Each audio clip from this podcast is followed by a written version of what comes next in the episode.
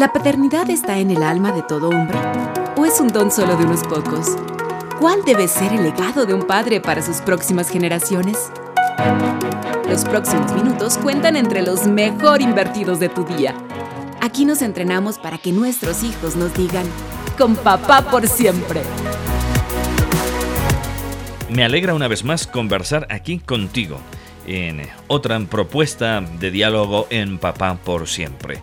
Y en esta ocasión he estado conversando con eh, algunos amigos, algunos padres, incluso con algunos adolescentes sobre si acaso nosotros como papás hemos logrado de alguna manera influenciar en una reflexión tal vez más allá de lo común, en esas preguntas eh, que también los chicos, los pequeños, se hacen desde temprana edad.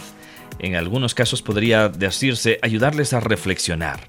Y el asunto es que los padres tendemos eh, a pensar que nuestros hijos, principalmente en su etapa de niñez y de adolescencia, solo son un manojo de emociones que bullen, que hierven y que luchamos para que no se descontrolen.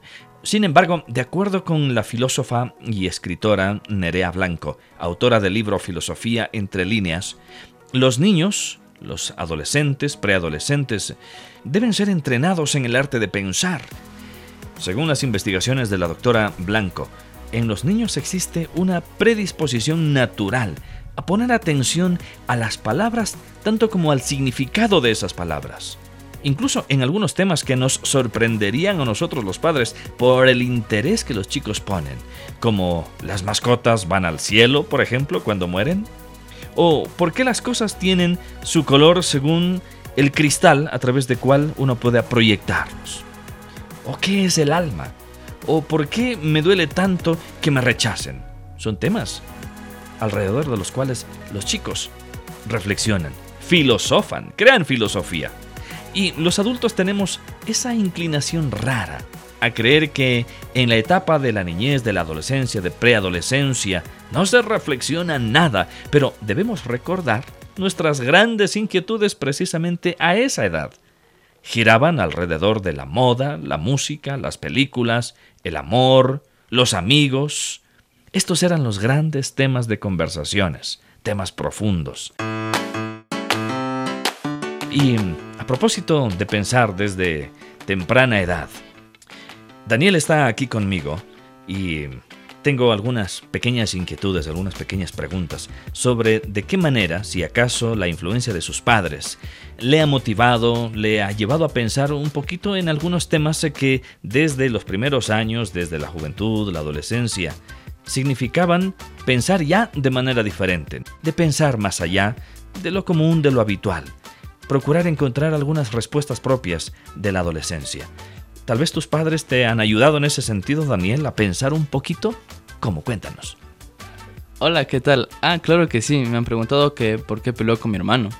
Porque yo tengo un hermano. Ajá. Y esas preguntas a veces me han llevado a, cuestionarme por qué peleó con mi hermano. Y esas causas han sido que peleamos por los juguetes, por la comida. De niños también peleábamos porque él no quería jugar conmigo y siempre me preguntaban que por qué yo peleaba con él, si me caía mal o algo así. Y yo me ponía a pensar que por qué peleaba con él si era mi hermano y yo lo amaba. Y así como te han preguntado por qué peleas con tu hermano y una de tus respuestas es si es mi hermano y lo amo, ¿verdad? ¿Por qué peleas? A lo mejor te han hablado en cierto sentido de Dios, del amor de Dios y cuéntanos un poco sobre si es que la fe de ellos te ha dado algunas respuestas. Ah, sí, eso mediante las pláticas que sabíamos tener en las noches cuando hablábamos de Dios, eso me sabía surgir esas preguntas y cuestionarme del amor de Dios. Ahora, cuando hablamos del amor, cuando hablamos de Dios, probablemente podemos hablar del futuro. ¿Cómo son tus amigos en el futuro? ¿Cómo eres tú con ellos? En el futuro yo me vería con amigos que sean solidarios conmigo, que sean respetuosos, que pueda contar con ellos en cada momento y y que sepa que ellos están para mí en todo momento. Ah, la solidaridad entonces se convierte en un valor filosófico de tu vida. Es súper importante la solidaridad. Claro que sí. Al pensar en estos principios, en estos valores, ¿crees que estás haciendo filosofía? Puede que sí, porque cuando uno profundiza en esos valores se pone a pensar en todo lo que conlleva todos esos valores y se pone a preguntar cuántas cosas puede uno lograr hacer con tantos valores. Enseñar a pensar, a reflexionar a nuestros hijos es una tarea pendiente de nosotros los padres. El apóstol Pablo le aconsejó a su discípulo Timoteo que se dedique a pensar, a reflexionar, por ejemplo, en la verdad, en lo justo, en lo honesto, en la bondad. Grandes temas para hacer filosofía de vida.